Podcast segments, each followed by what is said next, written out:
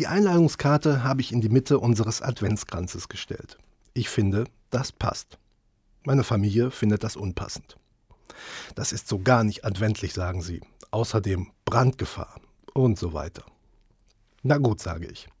Nehme ich die Karte eben mit ins Büro und stelle sie auf meinen Schreibtisch. Herzliche Einladung zur Bestimmungsparty steht da auf der Vorderseite. Und auf der Rückseite ein Ultraschallbild von einem ungeborenen Baby. Darunter steht blau oder rosa. Irgendwie ist das wie jede Woche eine neue Kerze anzünden und sich freuen, dass es bald soweit ist, denke ich. Und erinnere mich, wie gespannt ich war, als unser erstes Kind auf die Welt kommen sollte. Blau oder rosa. Erst auf der Bestimmungsparty am 14. Dezember soll das Geheimnis gelüftet werden. Wir haben erst nach der Geburt unseres Kindes im Kreissaal erfahren, ob blau oder rosa. Und wenn es eine andere Farbe gewesen wäre, hätten wir es genauso ins Herz geschlossen.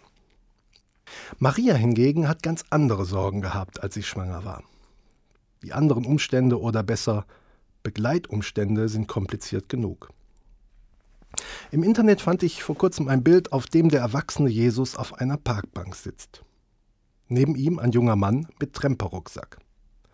Sie unterhalten sich beide über ihre Familien. Jesus sagt, mein Vater ist Gott. Der junge Mann fragt nach, und deine Mutter? Darauf Jesus, das ist Maria. Also Gott und Maria sind deine Eltern, fasst der Banknachbar zusammen. Nein, antwortet Jesus, Josef und Maria. Da fragt der junge Mann zurück, aber dein Vater ist dennoch Gott, oder? Und er erhält die Antwort von Jesus, Gott bin ich. Darauf der Tremper, und ich dachte, nur meine Familie ist kompliziert. Dabei scheint am Anfang alles normal zu sein.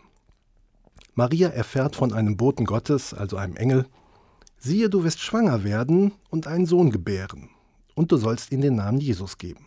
Das klingt in unseren Ohren völlig normal. Für Maria dagegen war es ziemlich kompliziert. Mit Jesus kommt ein großes theologisches Programm zur Welt. Jeder Mensch, ob blau, ob rosa oder in einer anderen Farbe, die der Regenbogen Gottes bereithält, jeder wird unter dieses Motto gestellt. Eine andere Bestimmung braucht es nicht. Das, das ist sehr adventlich. Vielleicht besteht darin sogar Brandgefahr.